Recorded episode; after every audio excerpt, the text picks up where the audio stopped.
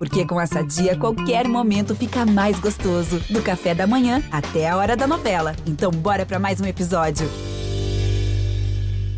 Podcast do Inter no GE, edição de número 74, uma edição doída, dolorosa, porém necessária. O Inter ficou no empate em 0 a 0 com o Corinthians na última rodada do Brasileirão. Acabou com o vice-campeonato, ficou um ponto atrás do Flamengo. Flamengo este que perdeu para o São Paulo. O Inter não se ajudou e vai ficar mais um ano aí sem o título brasileiro. Nós vamos falar também sobre por que o Inter não conseguiu marcar um gol contra o Corinthians, faltou alguém para decidir, qual o tamanho da influência da arbitragem na perda do título e também vamos falar sobre o futuro do Inter, porque agora de fato começa 2021 com o Gauchão e muito provavelmente a partir do anúncio de Miguel Ángel Ramírez como novo técnico. Olha Allen, vamos nessa, grande a chance, abriu pela direita, é no gol, olha no gol, bateu, olha no gol, olha no gol, olha no gol, gol!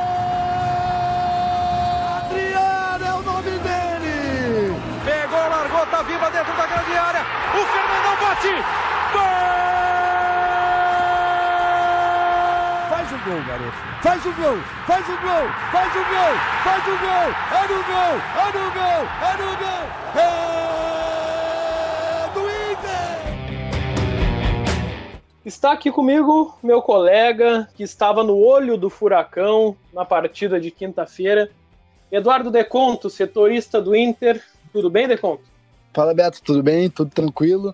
Tudo bem é, é, é, é, modo de dizer, né? Porque são algumas pouquíssimas horas de sono depois de, tudo que a gente é, viu de perto no Beira Rio e, e, quanto mais eu revivo tudo que eu, que eu, que, eu, que tá gravado na retina aqui, né? Que eu, que eu, que eu presenciei, é, menos eu entendo, mais faltam palavras para explicar uma noite que é, assim, o sentimento além da desolação, da dor, das lágrimas, do, do vice é de incredulidade de uma bola só não ter entrado por ter sido campeão brasileiro. Quer dizer, a bola até entrou, né? Mas, mas não valeu, então é muito.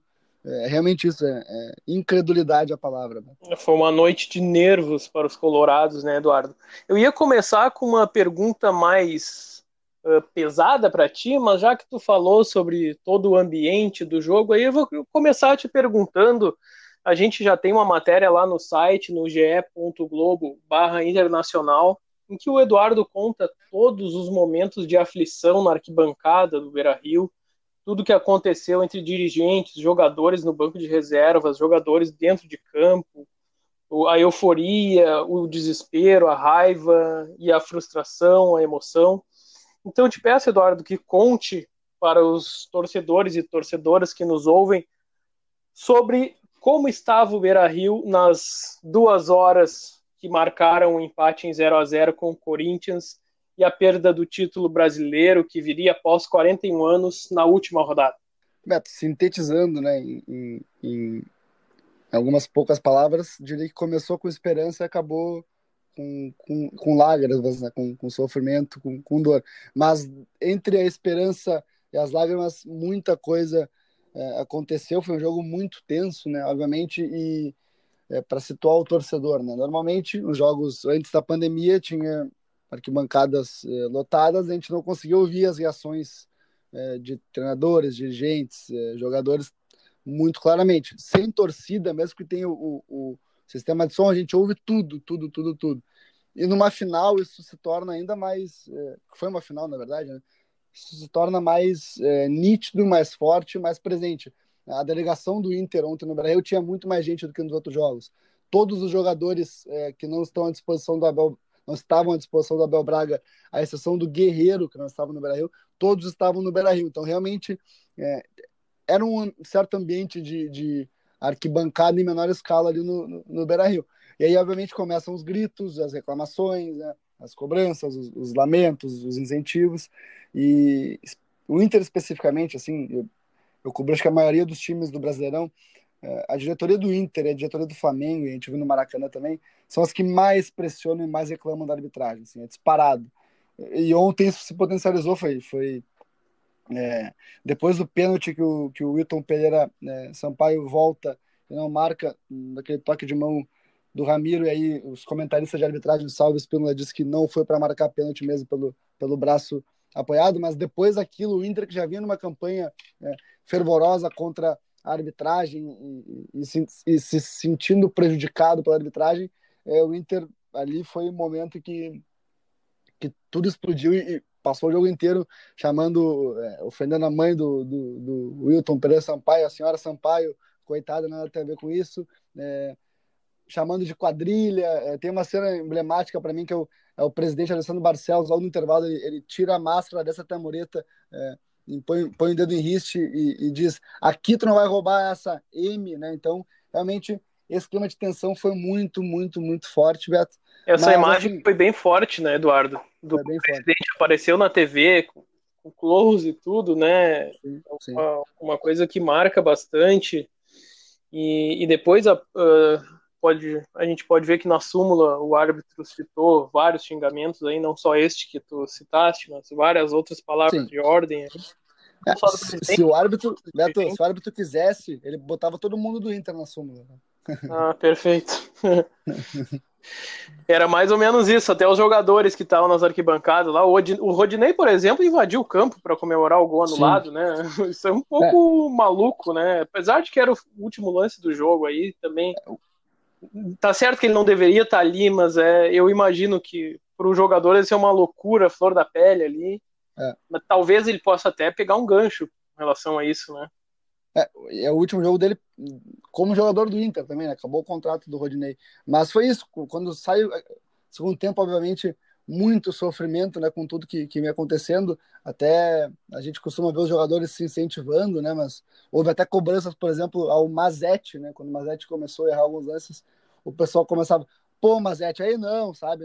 Era é. muita aflição, realmente não conseguia é, é, raciocinar para incentivar o, o time naquele momento de de aflição, mas no gol do Edenilson, Beto, para mim, é, eu, eu, a gente sempre faz bastante, bastantes fotos no jogo. O gol do Edenilson, para mim, foi, foi o momento do campeonato do Inter, porque a gente está pegando a, a, a, expressão do rosto do Edenilson depois do gol. Ele sorri, tira a camisa, quando ele abre o olho, ele olha para a bandeira levantada e a bandeira levantada é, é como se quando ele fecha o olho para tirar a camisa, ele, ele, sonha com o título, quando ele acorda, ele olha para a realidade, né? Exatamente isso. E a, a, mudança de expressão dele é muito emblemática, e foi essa mudança de expressão no rosto de todos os colorados ali no Beira-Rio. Por isso que o Rodinei, eh, ele pula a mureta primeiro para comemorar, depois para reclamar. É, o Pedro Henrique também faz isso, né? Os jogadores saem correndo todos na direção do, do assistente.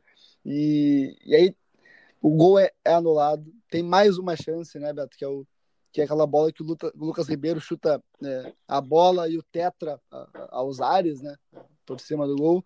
E aí sim é, é, é, bem nítido assim que acaba a esperança dos colorados e aí vem para mim a segunda imagem emblemática.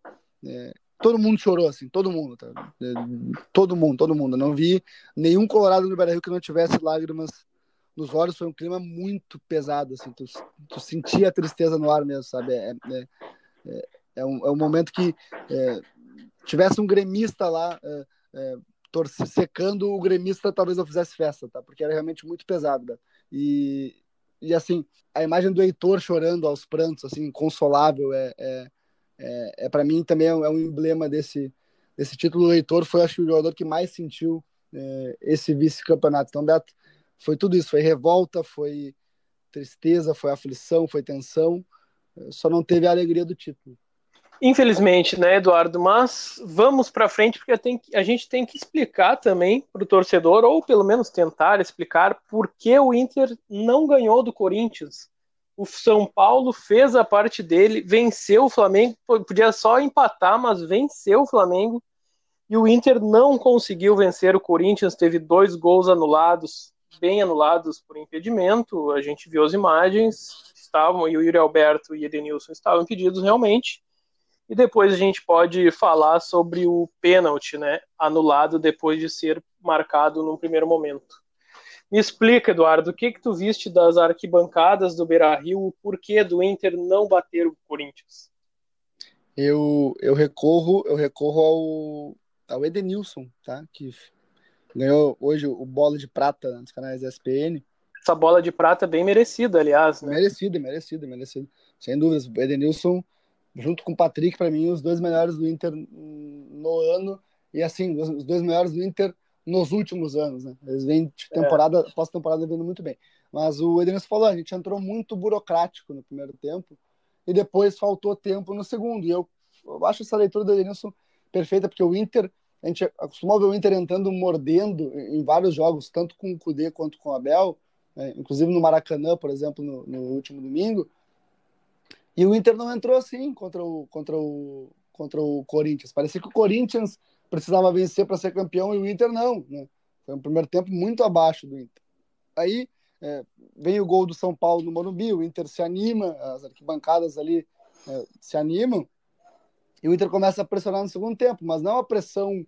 É, é, não é uma pressão organizada, né? O Abel, ainda no primeiro tempo, ele fez uma, uma mudança tática que para mim ajudou um pouco o Inter, que foi inverter o lado do Patrick com o Caio Vidal, né? O Patrick foi para a direita, o Caio para a esquerda, porque o Corinthians veio protegendo o lado esquerdo, que é o mais forte do Inter. Né? E, e, também não surtiu muito efeito. O Inter conseguia chegar muito na bola aérea, assim, né, empilhando o jogador dentro da área. Depois entrou o Abel Hernandes, entrou também o Thiago Galhardo, mas o Inter não criou, assim, organizadamente de fato. Né? O Inter teve chances, teve gols anulados, teve uma cabeçada do Edenilson que o Cássio fez um milagre, mas se a gente pegar de jogada de construção por baixo mesmo, além dos cruzamentos, é uma bola do, do Caio Vidal, né? Chute na trave, uma jogada individual. Então o Inter, coletivamente, ele, ele não conseguiu furar uma retranca do, do, do, do Corinthians. É, o Inter pagou pela, pela sua falta de, de repertório e, e, assim, Beto, o, o Colorado se sente prejudicado pela arbitragem porque teve uma decisão é, de uma expulsão do Rodinei que, na avaliação de todos os comentaristas é, brasileiros da casa aqui da Globo não era para expulsão, apesar de, de é, eu, eu, eu, particularmente não achar um absurdo a expulsão. Tem esse lance do pênalti do Ramiro que a regra ela manda não dar o pênalti, né? Então na análise dos comentaristas foi acertada. O Inter vai lembrar de alguns outros lances, por exemplo, a bola que o Inter alega que saiu contra o esporte, é, a expulsão, a, o amarelo do, do Cuesta. Então o Inter se sente prejudicado. Eu acho que é, o Edenilson também, numa fala já com, com a cabeça no lugar, depois de tanta atenção, ele falou que a arbitragem não é, teve né, influência direta na campanha do Inter, porque teve erros e acertos para todos os lados. Acho que o Edenilson falou muito bem sobre isso também. Eu concordo com essa linha de pensamento do Edenilson. Acho que o que faltou para o Inter foi. Não digo que tenha faltado uh, força do elenco ou algo do tipo, porque o Inter mostrou que podia chegar. Acho que faltou o detalhe aí, de repente a gente pode discutir mais pra frente se o Guerreiro faria diferença, se o Bosquilha faria diferença, o Sarabia, o Moledo. Podemos, mas o Inter, nas últimas é, cinco rodadas, o Inter, sem esses jogadores, fez nove vitórias seguidas, é o recorde do, do Brasileirão.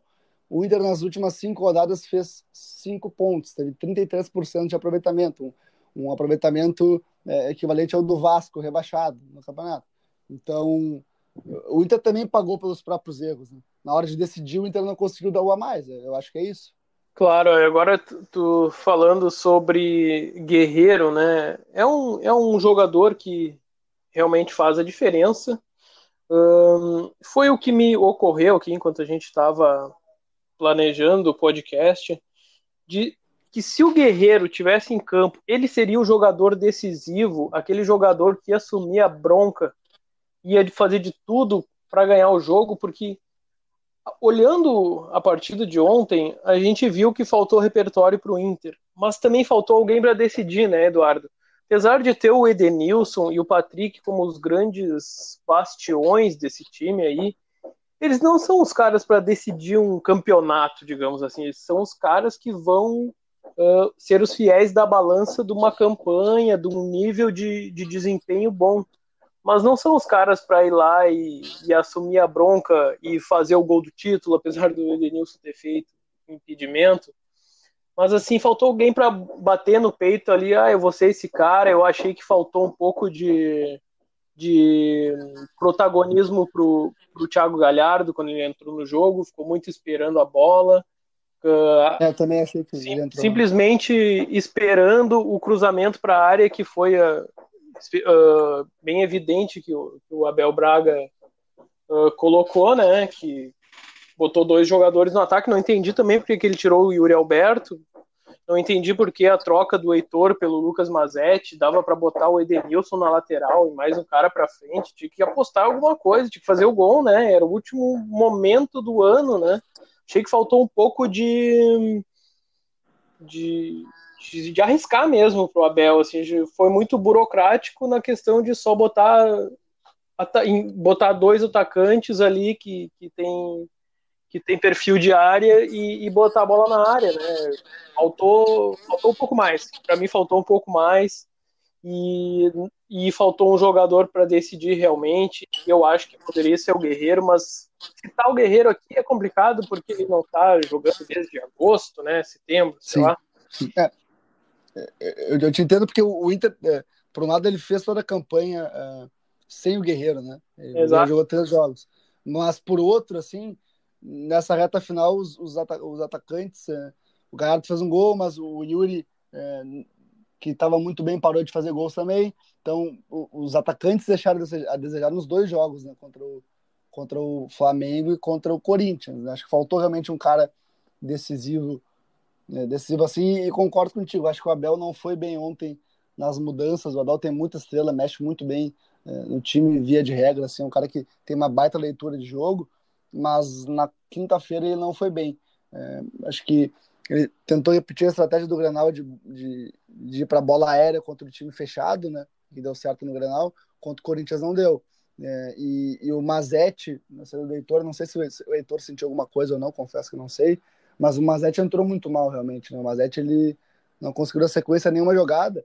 E até vou além, o Patrick, que é um jogador que a gente acabou de elogiar aqui, de dizer que é um ele e o Edenilson são os melhores da temporada e das últimas temporadas do Inter. O Patrick também não foi bem contra o Flamengo nem contra o Corinthians. Né? Ele é um cara que vinha sendo um cara decisivo, é, que vinha sendo, de repente, o candidato a craque do time em caso de título. Ele também caiu nesse, nesse, nessa reta final, né, Beto? É, a gente pode até pensar que, obviamente, aquelas nove vitórias seguidas do Inter, em algum momento elas iam acabar, né? Como acabaram. Só que depois que elas acabaram, o nível de desempenho do time caiu também, né? A gente sempre fala, ah, time que começa muito bem, uma hora vai ter que cair, vai deixar os outros chegarem, né? O Inter fez ao contrário, ele se, foi, foi até a primeira posição, depois caiu um pouco e teve essa subida impressionante no fim do campeonato, a, a ponto de, de chegar com chance de ser campeão na última rodada. Porém, esse time ia ter que, que cobrar o preço, né? A sequência, a fadiga. Da, o Inter entrou com jogadores descontados em campo ontem, né? O Rodrigo Dourado já saiu no primeiro tempo, o Edenilson com proteção na coxa. Parecia assim que os jogadores queriam que acabasse logo esse campeonato, porque eles não aguentavam mais jogar. E no segundo tempo isso ficou muito mais claro e, também tem a ver com nervosismo, né, de, de a bola não entrar e ter que achar um jeito de essa bola entrar e aí faltar o, pulmão, faltar o fôlego, né, para para fazer uma jogada maior no fim do jogo. O, o Patrick correndo era um, dava até dó de ver o Patrick correndo desesperado, sem mais nenhum gás, né? E e, e para mim foi isso. Chegou, chegou um momento que o Inter atingiu o limite dele e dali não teve mais de onde tirar. Faltou um diferencial, como eu já falei antes, né? E, e depois disso faltou alguém para assumir a responsabilidade que não que ninguém tenha assumido, mas, mas assim, o cara que, por exemplo, o Flamengo, o Gabigol foi lá, sei lá quantos jogos ele fez, fez um monte de gol e decidiu o campeonato para o Flamengo podendo perder no último jogo para ser campeão, mas na hora do vamos ver ele foi lá e bancou, sabe? O Thiago Galhardo foi perfeito o campeonato todo, chegou no fim, caiu, caiu, caiu e, né, poxa, tu é o cara do time, tu entrou no segundo tempo ali, pô, vai para cima, tenta fazer alguma coisa diferente, sabe? O Yuri Alberto fez o gol, foi anulado, depois, repito, não entendi por que, que foi substituído.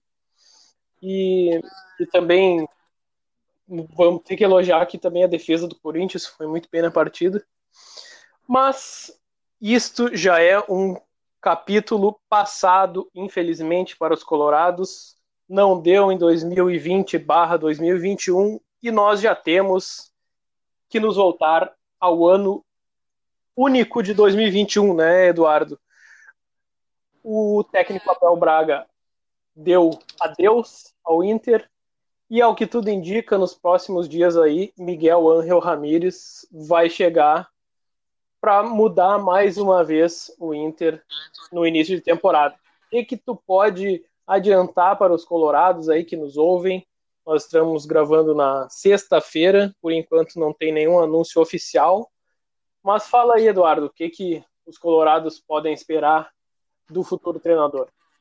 Não, o primeiro ponto é que o anúncio oficial, por tudo que a gente tem de informação, é mera formalidade. Ontem eu perguntei para o Alessandro Barcelos, o presidente da entrevista coletiva, sobre o Miguel Ramírez, ele disse: é, realmente é o nosso nome favorito, vamos é, sentar e conversar para avançar nessa, nessa negociação. Então, o Ramírez vai ser o técnico do Inter no contrato, salvo engano, até o fim de 2022, então um contrato de duas temporadas. Pelo que a gente tem de informação, e o Inter nega isso veementemente, o Inter tem até um pré-acordo, uma espécie de termo de compromisso, enfim, não sei bem qual é, é o nome desse documento, mas tem já um, algo assinado, algo no papel com o Ramires. O Inter nega isso de forma veemente, mas nós temos esta informação. O Ramires vai ser o técnico do Inter. É, o que a gente pode esperar? É, um técnico que vem num outro contexto de, de, de futebol, que o Independente do Vale é um clube menor, um clube empresa, um clube que tem um projeto a, a longo prazo para para se estruturar, um time que não tem pressão. Então, o futebol equatoriano, que é um futebol de nível mais fraco, tem tudo isso, é verdade, mas ele também tem resultados expressivos. E vem para o Inter um trabalho que ele possa é, enraizar essa filosofia dele também nas categorias de base, tanto que a informação que a gente tem é que ele vai trazer, é, ou indicou ao menos um coordenador para as categorias de base, para fazer esse elo entre base e profissional, vai chegar um profissional da confiança da indicação dele, e esse vai ser o trabalho do Miguel Ramírez. Vai ser um trabalho que é, não acredito que vá, vá dar de imediato um resultado assim, expressivo. E a torcida vai ter que ter paciência para ele se adaptar ao Inter, se adaptar ao Brasil, conhecer o elenco e o elenco começar a trabalhar com as suas ideias de futebol. São ideias diferentes tanto do Eduardo Cudê quanto de Abel Braga. Só que isso é mais para frente, né, Beto? O Inter começa o ano, e vou deixar tu falar, com Fábio o técnico campeão da Copinha do ano passado.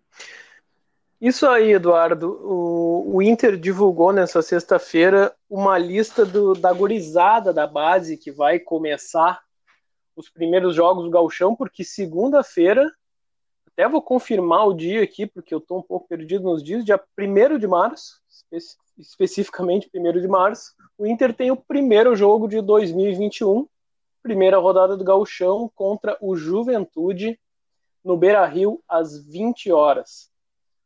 Pela lista que o Inter divulgou, alguns jogadores que já estavam no, no grupo principal uh, vão começar essa, essa temporada. Goleiro Daniel, goleiro Vitor Hugo, lateral Lucas Mazetti, que a gente falou há pouco, zagueiro Pedro Henrique, lateral esquerdo Léo Borges, volante Johnny, volante Lucas Ramos, o Guilherme Pato, que volta de empréstimo à Ponte Preta, e o Paulo Guerreiro, que essa deve ser a novidade aí, né? A gente não sabe se ele já vai poder começar jogando, vai ter que esperar mais um tempo. E depois, mais 15 jogadores da base dos, de, dos 16 aos 21 anos. Aí a lista é um pouco mais longa, a gente pede para o torcedor acessar lá Globo Esporte, ge.globo barra internacional e conferir essa turma toda. Até lembrando que o pessoal que gosta de estrangeiros aí tem o Amaya, o atacante colombiano, né?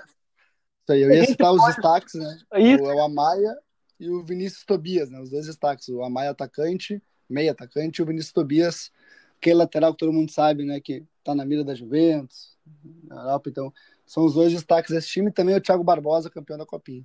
Mas é isso aí, Beto.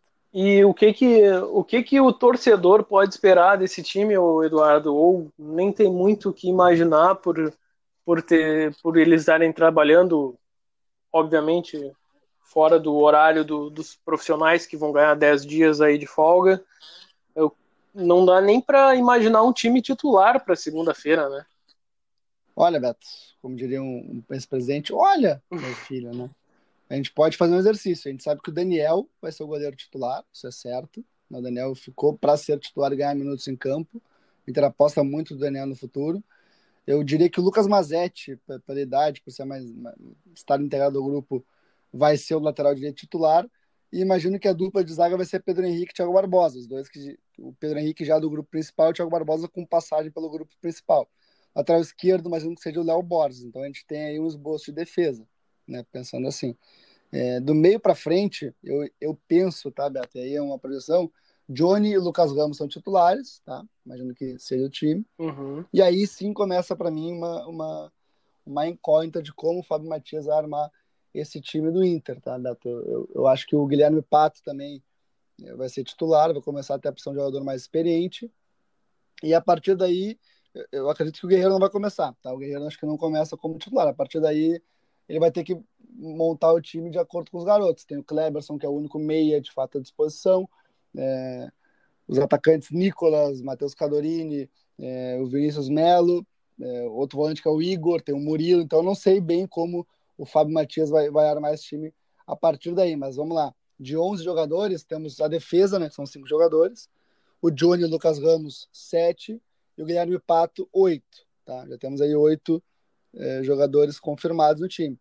É, se o, o Fábio Matias quiser jogar com, com dois extremas, eu imagino que o André, o Amaia deve ganhar uma vaga no time também.